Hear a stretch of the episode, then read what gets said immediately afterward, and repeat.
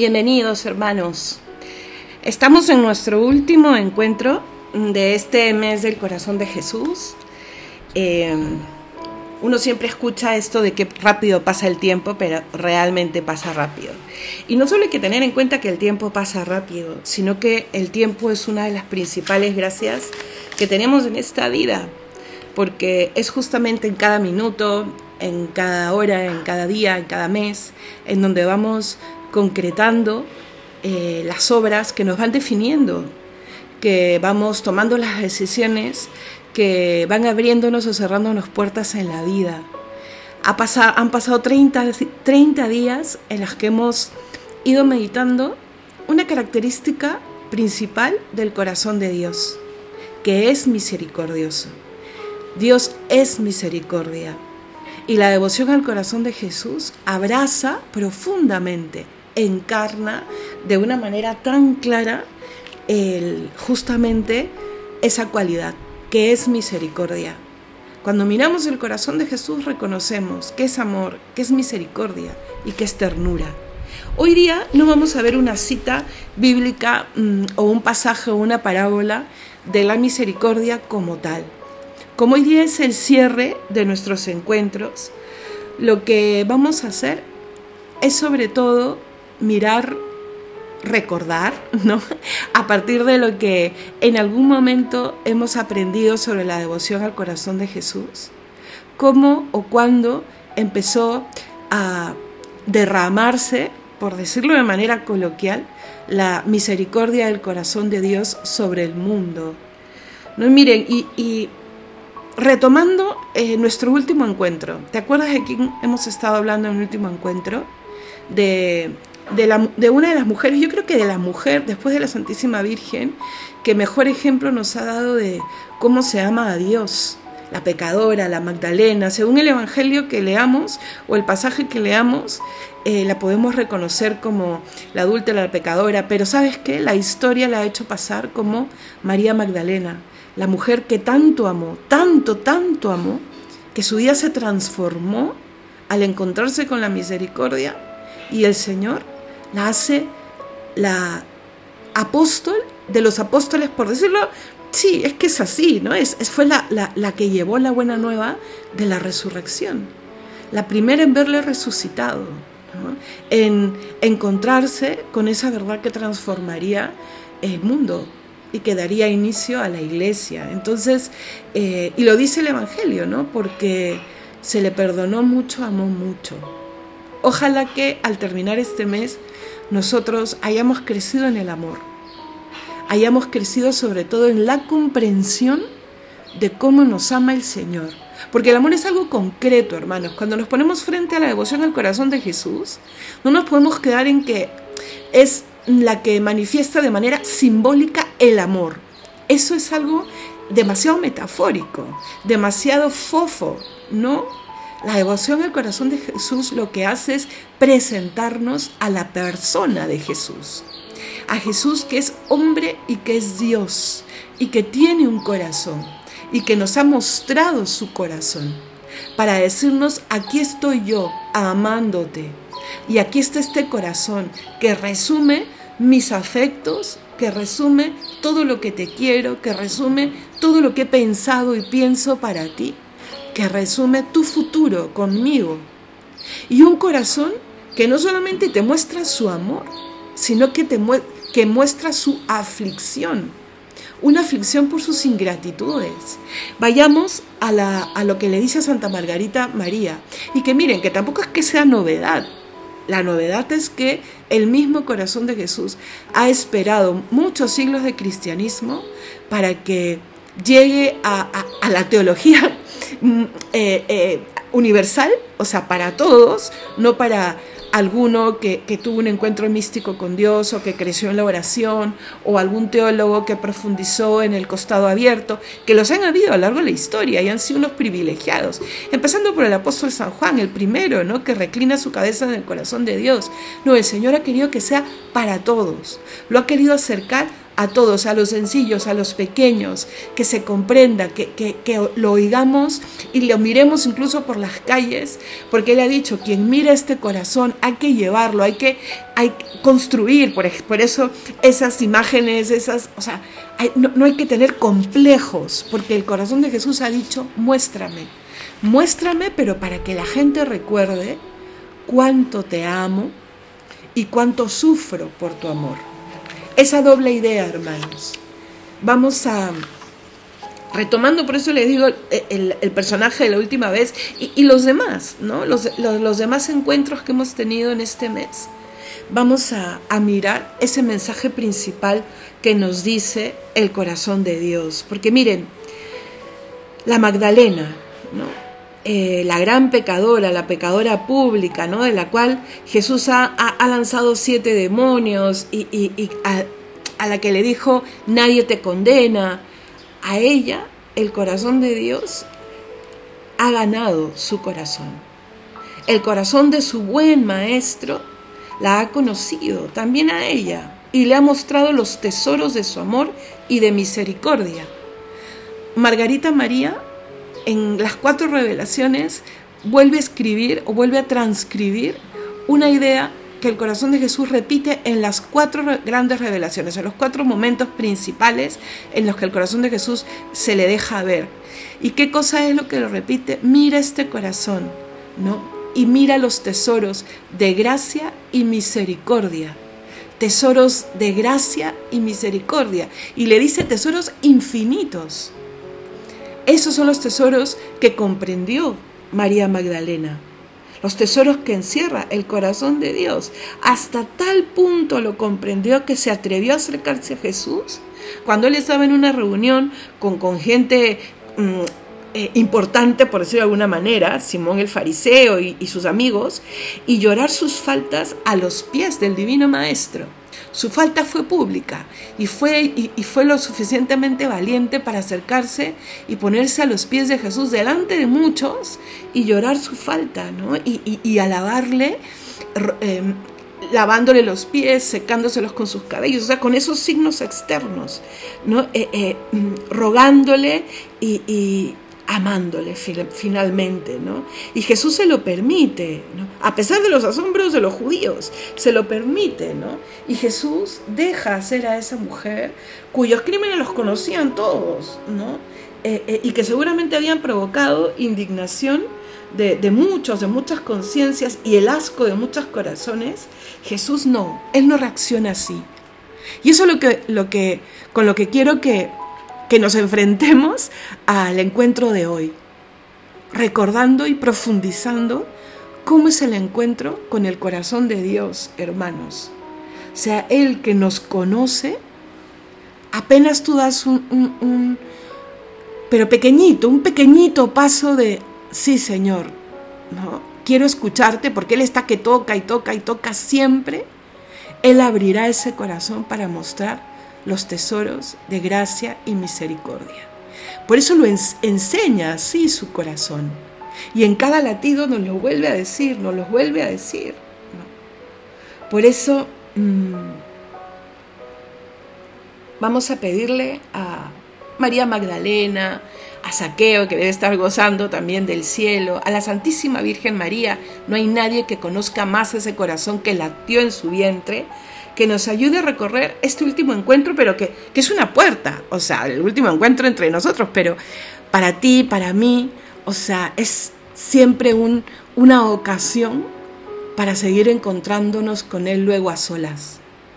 Por eso hay que siempre rezar más, aprender más, querer más, curiosear más sobre Dios. Y así uno nunca, nunca se queda defraudado. Entonces, seamos atrevidos como la Magdalena, ¿no? Eh, eh, lancémonos al corazón de Dios, a los pies de Dios, a decirle, aquí estamos, y que Él transforme nuestro pecado y nuestro ser pecador en un discípulo que le siga siempre, hasta las últimas consecuencias, ¿no? y que quiere vivir en una intimidad con Dios real, como la de San Juan y que llevemos todo esto a nuestra vida diaria, hermanos, a los momentos sencillos. Porque de verdad, cuando la luz de Dios inunda nuestra vida, esa luz se expande a los momentos simples del día. Cuando estamos barriendo, cuando estamos limpiando, cuando recibimos una noticia de un familiar que, uy, le pasó tal cosa o está enfermo, todas nuestras reacciones terminan siendo diferentes, terminan siendo luz, incluso nuestras lágrimas, incluso nuestro dolor. Puede sonar contradictorio, pero yo sé que entiendes y sabes que no es contradictorio porque el Señor lo que ha dicho es, aquí estoy, estoy contigo.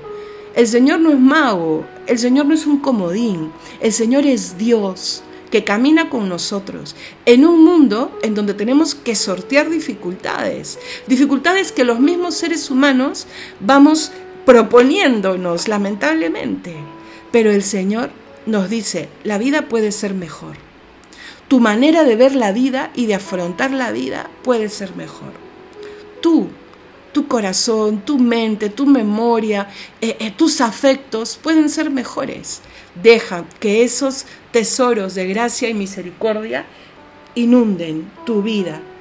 Entonces, hermanos, el Señor, en ese corazón abierto, nos dice, a la Magdalena se lo dijo, se lo dijo a Saqueo, te lo dice a ti, me lo dice a mí, volved, volved es el mensaje una y otra vez de esta espiritualidad, pero que comenzó ahí en Nazaret, en el momento de la encarnación. Cuando la Santísima Virgen dice sí, ese corazón nos da ese primer mensaje. Puedes decirle sí a Dios, en medio del desconcierto, porque la Santísima Virgen debe haber tenido un gran desconcierto. Al ver al ángel, al escuchar lo que escuchó, al Dios mío, ¿cómo es posible que yo pueda ser la madre de Dios? ¿No? Y, miren, hoy en día tú dices, pucha, sí, ha existido en la historia una mujer que ha concebido por obra y gracia del Espíritu Santo, pero antes de ella nadie, y no había mensaje en el Antiguo Testamento que iba a concebir así por obra y gracia del Espíritu Santo. El Señor lo hizo de manera más magnífica, no envió un nuevo rey, un nuevo David, no, el nuevo David fue el mismísimo Hijo de Dios, pero quiso nacer de una mujer. Y esta mujer afrontó el desconcierto con grandísima fe. Señor, si esto me está tocando vivir, es porque tú lo quieres o porque tú me acompañas. Y me basta con saber que no lo sorteo sola.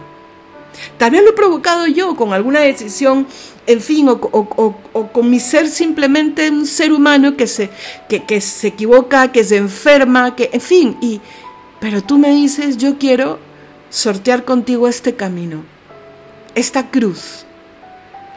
Y ese fue el primer fiat de la historia del cristianismo. Y luego ese corazón se mostrará en Belén. ¿Ustedes se imaginan a la Santísima Virgen y a San José cuando ven al niño Dios? Porque ese desconcierto se debe haber extendido a las 40 semanas del embarazo. ¿Cómo será? ¿Quién será? Eh, eh, eh, ¿Cómo nacerá? Y en, medio de ese viaje, en medio, uff, la charla de encarnación y de nacimiento de Dios, ¿cuánto se podría decir? Pero no, vamos a quedarnos con, esta idea, ¿no? Nace el Señor en un niño, en un bebé, en un indefenso recién nacido. Y ahí está su corazón. Y toda su vida privada y toda su vida pública. El Señor aprendiendo, y eso es un misterio, Dios aprendiendo a ser ser humano, a ser como tú y como yo, viviendo en una familia, en un pueblo, en un barrio, con amigos, estudiando, equivocándose en el elegir amigos, eh, eh, aprendiendo a sufrir, em, en fin, o sea, siendo como tú y como yo, aprendiendo. Dice el Evangelio, Jesús fue creciendo en gracia y en sabiduría. Esa frase esconde un misterio, creciendo. El omnipotente y el infinito se abajó tanto, tantísimo, que decidió entrar en ese proceso de crecimiento propio del ser humano en todo como nosotros, menos en el pecado. Entonces ese corazón, cuando llega al momento de su pasión, muerte y resurrección, llega en un, en, un culmen de humanidad y por supuesto presente su divinidad que es culmen en todo, ¿no? Eh, listo para entregarse completamente a nosotros y para entregar una fuente que no se seca jamás, que no se secaría jamás. Y es ahí donde encuentra, ahí sobre todo, en su pasión, muerte y resurrección, el fundamento, esta devoción tuya y mía, la del Sagrado Corazón de Jesús. Vemos los pasos, ¿no? De cómo inicia, de dónde nace, de dónde, por supuesto, como te digo, desde el Fiat, desde Belén. Pero esto que Él nos ha querido dar, esta escuela, este grito que se esconde en su corazón, está en su pasión, muerte y resurrección. Y que 16 siglos después volvería a recordarnos porque se lo dice a Santa Margarita, yo quiero venir a recordarles lo que este es lo que sufrí por ustedes y lo volvería a hacer por un poco de amor. Mira este corazón que tanto te ha amado, que tanto os ha amado, que tanto nos ha amado. Míralo, traspasado, coronado, crucificado eso es lo que nos muestra el corazón de Dios. Por eso te digo, no te olvides nunca de estas dos ideas. No nos quedemos con un corazón eh, eh, infantil, dulzón. No, no, no. Ese no es el mensaje. Tampoco es una metáfora. Es un corazón vivo que nos habla de una persona que existe y que nos ama con pasión, con pasión. Por eso que te digo la pasión, muerte y resurrección. Y que está afligido. Esas dos ideas. Afligido porque ama. Y por eso es misericordia y quiere ser misericordia. Por eso ha venido a perdonarnos y toca la puerta para seguir perdonándonos, para calmar, porque ese es el motivo de su aflicción. Que tú y yo podamos condenarnos, hermanos, que tú y yo suframos cada día lo que es vivir sin Él, lo que es vivir sin sus fuerzas.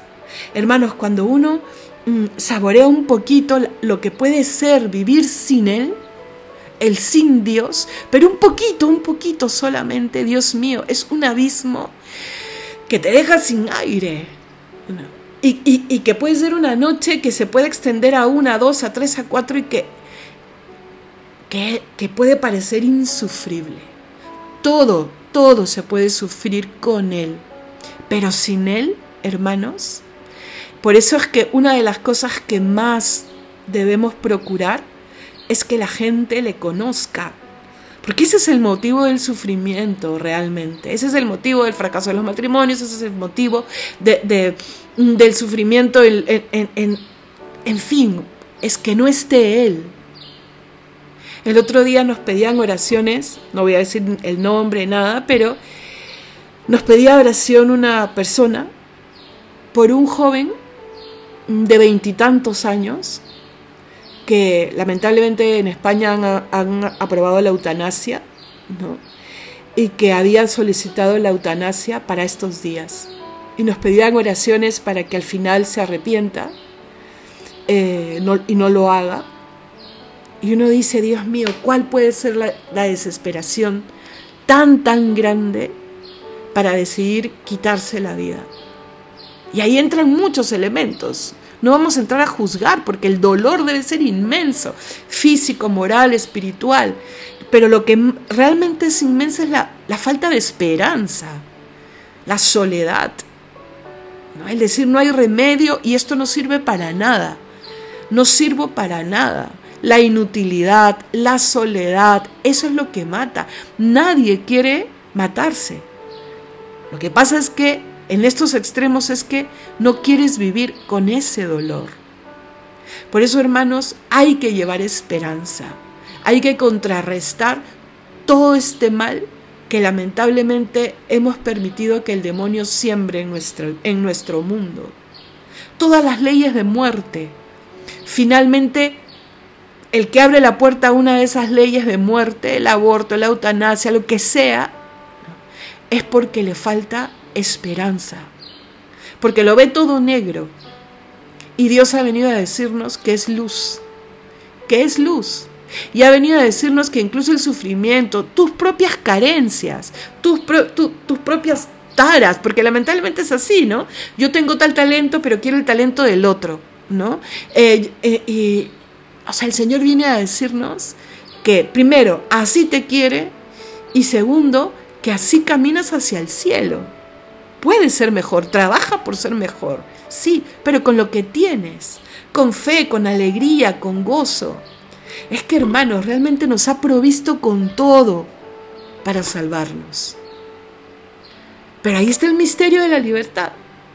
Seremos siempre libres y por eso es que para que mm, saboreemos un poco este momento de la pasión, muerte y resurrección, donde el Señor muestra ese corazón misericordioso y, donde podemos encontrar el fundamento de esta nuestra espiritualidad, o tal vez, y sé que hay un par que, están queriendo conocer esta espiritualidad y escuchando estos audios. Entonces, y me decía esta persona, una de estas personas me decía que, que, siempre me dirijo a los que ya conocemos la espiritualidad, y sí, es un error mío, ¿no? Eh, eh, cuántos hay y gracias a Dios que en el tiempo la van conociendo.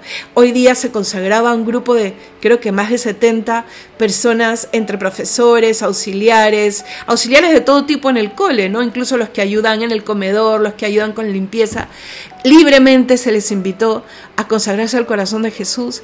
Eh, en el colegio donde trabajamos aquí después de años es un milagro que, lo hayamos visto concretado, porque me acuerdo cuando llegamos, hace cinco años uno llega pues con todos sus proyectos y cree que todo está en, las manos del hombre, ¿no? De las personas, y sí, queremos y ya, y, que se consagren, se consagren los padres de familia, y, y hemos ido aprendiendo también de la sabiduría de, los, de los sacerdotes que hemos conocido, de las que nos decían poco a poco, ¿no? Poco a poco. Y, ha sido así, poco a poco. Se consagraron al corazón de Jesús primero eh, em, eh, la directora, el administrador, y, poco a poco, ¿no? Como las personas sin, sin exigir, porque mira, si uno dice cinco años, ¿cuánto se ha tardado? Pero no, ¿no? Como el testimonio eh, es, es, lo que más, es lo que más conquista porque finalmente lo que se ve es la luz de Dios. Es eso, brilla la luz de Dios en medio de la debilidad de las personas. Y uno termina diciendo, yo quiero. Y las hermanas nos cuentan eh, el testimonio que ellas han vivido, ¿no? De ver a, a, sus compañeros de trabajo, porque ellas trabajan en ese colegio, eh, viviendo cada jornada hasta como niños, ¿no? Aprendiendo, eh, gozando, acercándose y hoy día concretando el consagrar sus vidas al corazón de Dios. Después de haber conocido lo que es la devoción, no es simplemente, ay, vi el corazón de Jesús, qué lindo, y, y, no, no, no. Han seguido un taller de varias sesiones con, con, con, con lo que debo dar y lo que recibo, o sea, como diciendo, conozco, ¿no? Claro, es un, es un inicio, es un camino, porque a los que están escuchando, ¿no? O sea, eh, eh, es un tesoro infinito de gracias que el Señor va a ir derramando y también en nuestra mente, porque vamos conociendo y conociendo cada vez más de qué se trata Dios, de qué se trata nuestro ser persona, de qué se trata nuestra vida en este mundo y sobre todo la vida a la que estamos llamados, a la eternidad, porque 100 años en esta vida es un parpadeo comparado con la eternidad. Con quiénes queremos estar allá, cómo queremos llegar allá, en fin, o sea, pregúntaselo a Dios, ¿no? Entonces, volviendo, ¿no? El fundamento, la base, hacia donde tenemos que voltear, eh, eh, para crecer en la devoción al corazón de Jesús. Ahí, cuando el Señor llega a ese lunes, martes, miércoles santo, ¿no? Hasta que el jueves santo está con las personas eh, que más quieren, ¿no? O sea, o con las que más cerca ha vivido, a los que ha elegido, porque uno no puede decir a los que más está encerrado en el corazón de Dios, ¿no? Pero sus amigos más íntimos, y les dice, yo he vivir esta cena, esta última cena con ustedes, ¿no? Él ha querido que sea con ellos. Seguramente en los salones más cerca estaba su madre, María Magdalena, de hecho, ¿no? Pero ahí estaban los doce, los que tendrían que expandir la iglesia a todo el mundo conocido. Entonces, vamos a acercarnos y a identificarnos con personajes, con momentos, pero va a ser súper rápido porque siempre la parte más importante se las dejo a ustedes siempre. El bla bla bla introductorio larguísimo es para entrar en el tema. para conocer un poco más, me ayuda a mí también. Cuando apago el micrófono luego, igual que con ustedes, ¿no? con Dios, dejamos que Él hable en el silencio. Entonces, primero pensemos en Getsemaní, un saltito del tiempo y luego volvemos. Porque miren hermanos, Getsemaní es la pasión del corazón de Dios. Fue su pasión. O sea, realmente la pasión empieza ahí, en Getsemaní. ¿Cómo no nos va a comprender Dios en, nuestra, en nuestros momentos de, de gran duda, de gran sufrimiento, de miedo, de pánico, de pavor, si Él lo ha vivido?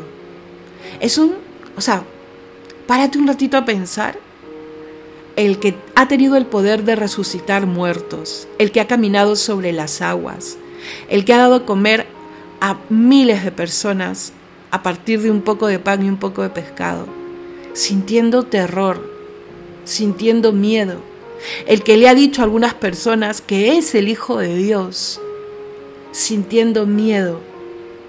¿Y cuál era la raíz de ese miedo? Es que miremos al corazón de Dios. Es la, única respuesta que podemos tener. Su aflicción. ¿Y qué cosa aflige el corazón de Dios? Nuestra ingratitud. No me interesa, Señor, todo lo que has hecho por mí sigo eligiendo el no Dios, el no Dios. Y cuidado, hermanos, creo que nos hemos acostumbrado en la historia a que Dios sea el que ruegue. Te ruega que te prepares para el sacramento, te ruega a que tal cosa, te ruega a que te portes bien, te ruega, pero ¿por qué tiene que rogarnos? Si pensásemos un poquitín más, iríamos tras todo lo que el Señor nos propone, porque siempre será para bien. No será lo más fácil siempre, pero sabemos que es para bien. Me lo decía una, una chica, una adolescente prácticamente, ¿no? Que después de un taller que había tenido sobre sexualidad, en fin, me decía que entendía, ¿no? ¿Por qué la iglesia decía lo que decía sobre las relaciones prematrimoniales. Lo entendía perfectamente. O sea, siempre le había parecido cuando lo escuchaba y, se lo escuchaba a sus amigas y todo, como ella me decía, ¿no? Mala, mal, porque, se, porque pierden al 80% de la juventud. Hermana, me decía, pero es que la iglesia nunca va a pensar primero en, wow, quiero ser eh, eh, este top ¿no? En, en, vistas, o sea, como, como hoy en día, ¿no? Top en, en likes. No, la iglesia no piensa en eso, la iglesia piensa en ti y piensa en lo que es mejor para ti. Y como decía la chica, ¿no? Es que me doy cuenta, me doy cuenta lo que significa creer en, en, en, una unión diferente, me doy cuenta lo que significa creer en que yo soy una unión diferente, cuerpo, alma, corazón, me doy cuenta en lo que significa tener relaciones eh, eh, una y otra vez y, sin... Y ella me decía, una jovencita y sin estar protegida con una institución que se llama matrimonio, que realmente te protege, por más de que cuántas veces hemos escuchado es un papel más, no, no es un papel más. Incluso civilmente, psicológicamente, no es un papel más. Porque la persona cuando se dice estoy casada es algo distinto. Entonces, y así con muchas cosas más que muchas leyes, entre comillas, que nos parecen eh, eh, frías, pero que si te las pones a pensar, finalmente, finalmente, nos damos cuenta que la iglesia está pensando en nuestro bien. Cuando nos dice no mires cosas impuras, porque te enganchas, te enganchas a la pornografía y el enganche a la pornografía no te hace una mejor persona y, te engaña al principio, no es que así, no soy infiel, no es que así, me, como una vez este, en clase nos explicaban, ¿no? Lo que, lo que a veces son las justificaciones, ¿cuál era esta? No, es que así me, es una manera, así como el deporte, ¿no? Que, es una manera de, de, desahogar, de tener endorfinas, no, no te engañes, ¿no? Eso genera lo que genera cualquier adicción porque estás logrando un placer de manera errada, ¿no? Entonces, y algo que para ti, para ti, para tu ser es sumamente importante y valioso de una manera tan artificial y tan, entre comillas, práctica. Entonces te achica, te amarra, destruye las relaciones, si estás casado con tu esposo, con tu esposa, las destruye, las ensucia. Tus paradigmas de, amor, de entrega, de sexualidad, los transforma.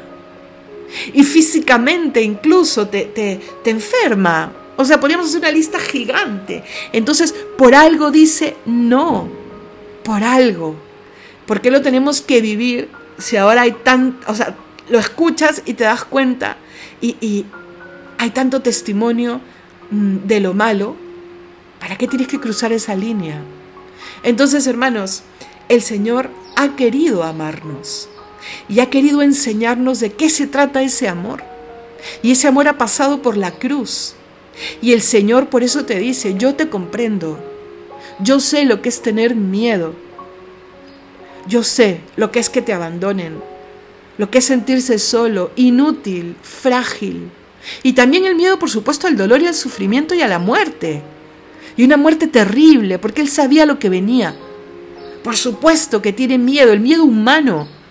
Es una de las más grandes pruebas de su humanidad. ¿Vale? Entonces, primero, ese Getsemaní, ¿no?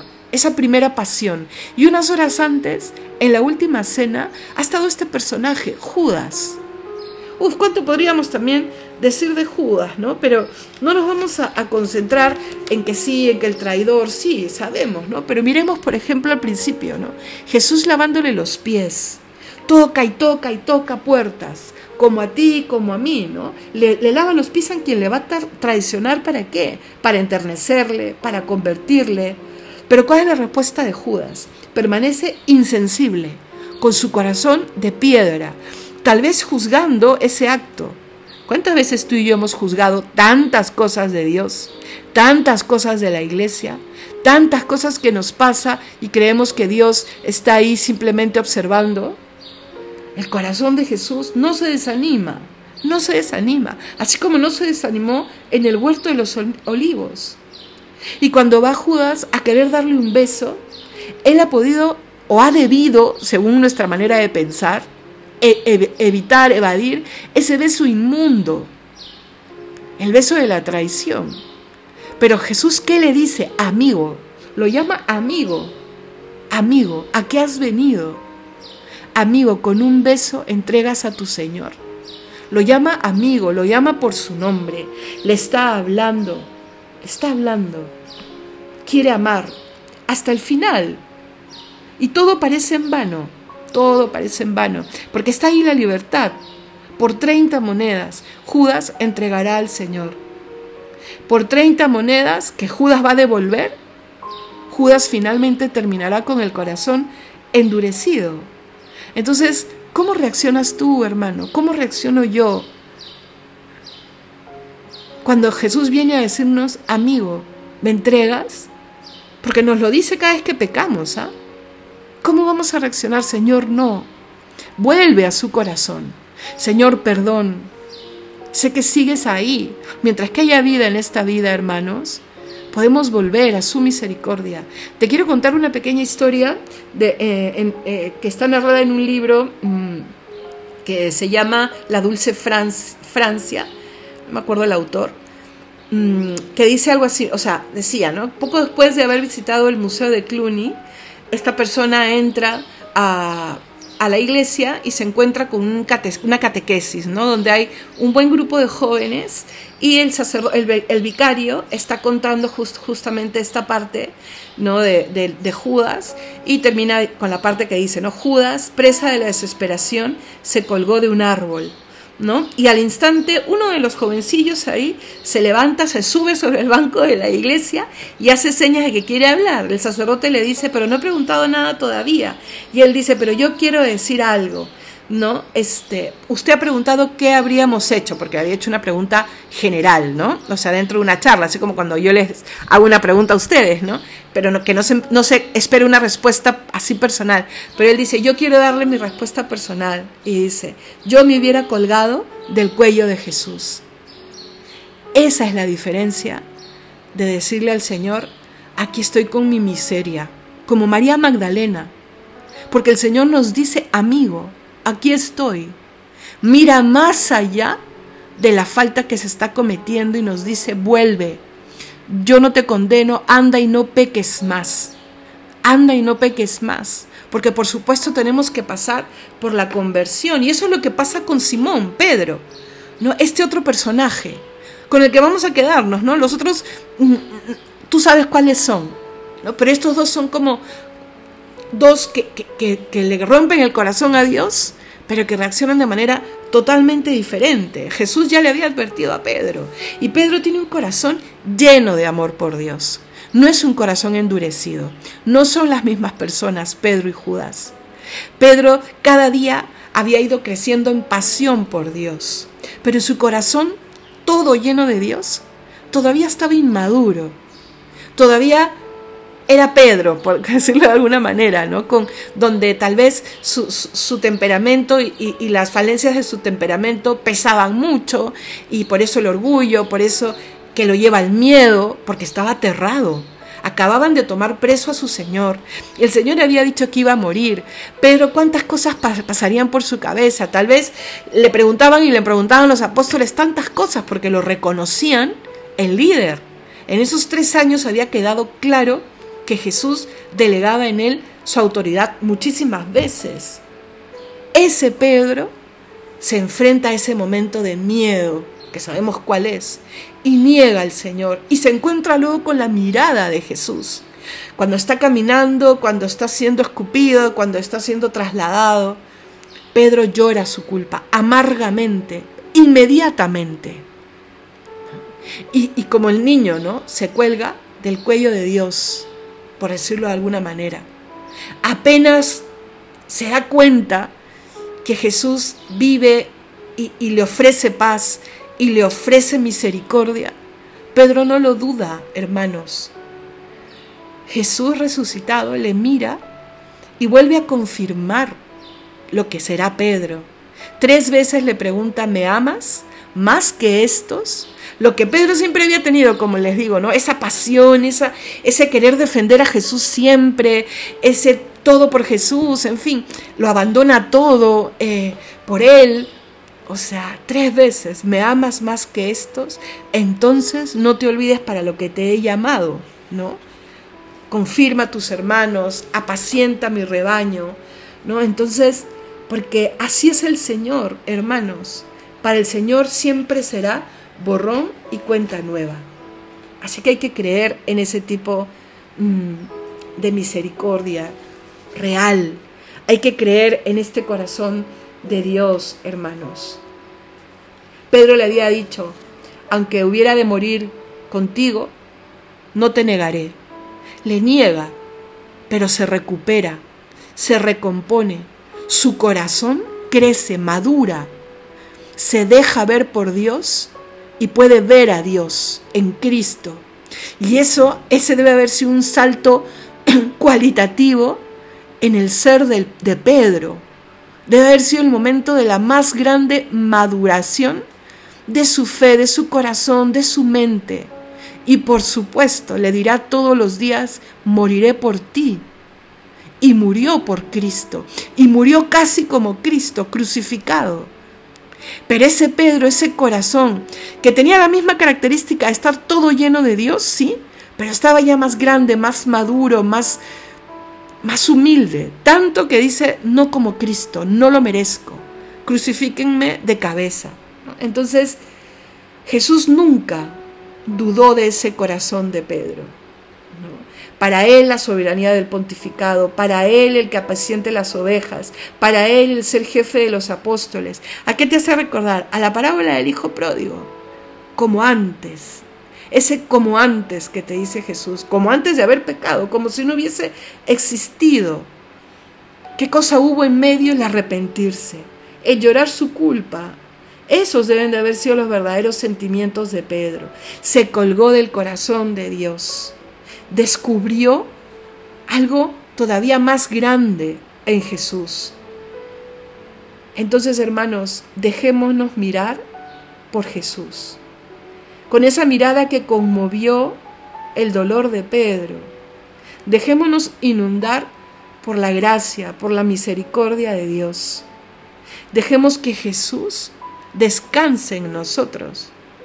Porque cuando hablamos de este corazón de Dios afligido, se abre ese misterio de un Dios que quiere ser consolado.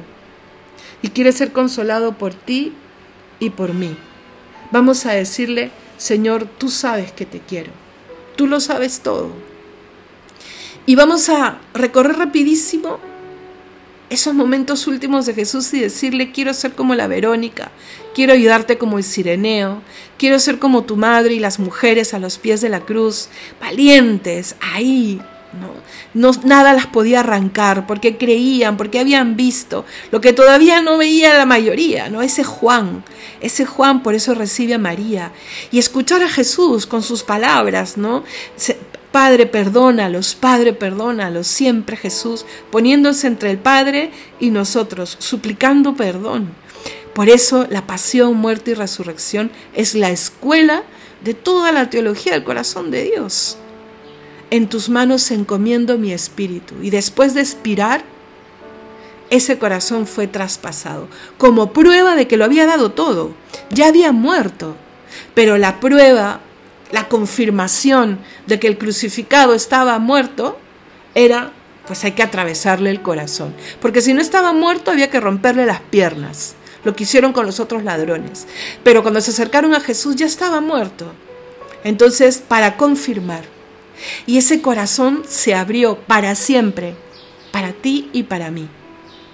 Entonces, hermanos, que nuestra vida la recorramos seguros de que el Señor siempre estará sediento de ti, sediento de tus amigos, de tus hermanos, de la gente que quieres, sediento de la persona con la que te encontrarás hoy día en el trabajo, en el, en el mall, en el supermercado, en el metro, en fin, sediento. Sé su luz y lleva una vida recorrida con Él y por Él. Que el Señor te bendiga eh, vamos a alegrarnos porque hemos terminado un año más, el mes del corazón de Dios. Vamos a dejarnos bendecir, porque de verdad podemos estar viviendo tal vez una de las cruces más gordas de nuestra vida. Pero como Pedro, hermanos, estemos seguros que detrás de ese sufrimiento, como Pedro, nos podremos levantar engrandecidos. Que sea tal vez la escuela mayor que ha vivido tu, tu fe, tu vida, tu mente, tu, cuerpo, tu, tu voluntad. Porque con Él siempre nos levantaremos. Tú lo sabes todo, Señor. Tú sabes que te quiero. Unidos siempre en la oración y hasta que el Señor nos vuelva a juntar en alguno de estos programas en su canal, que tiene su nombre, para que Cristo reine. Sí, hermanos, trabajemos porque en nuestro corazón reine el corazón de Dios.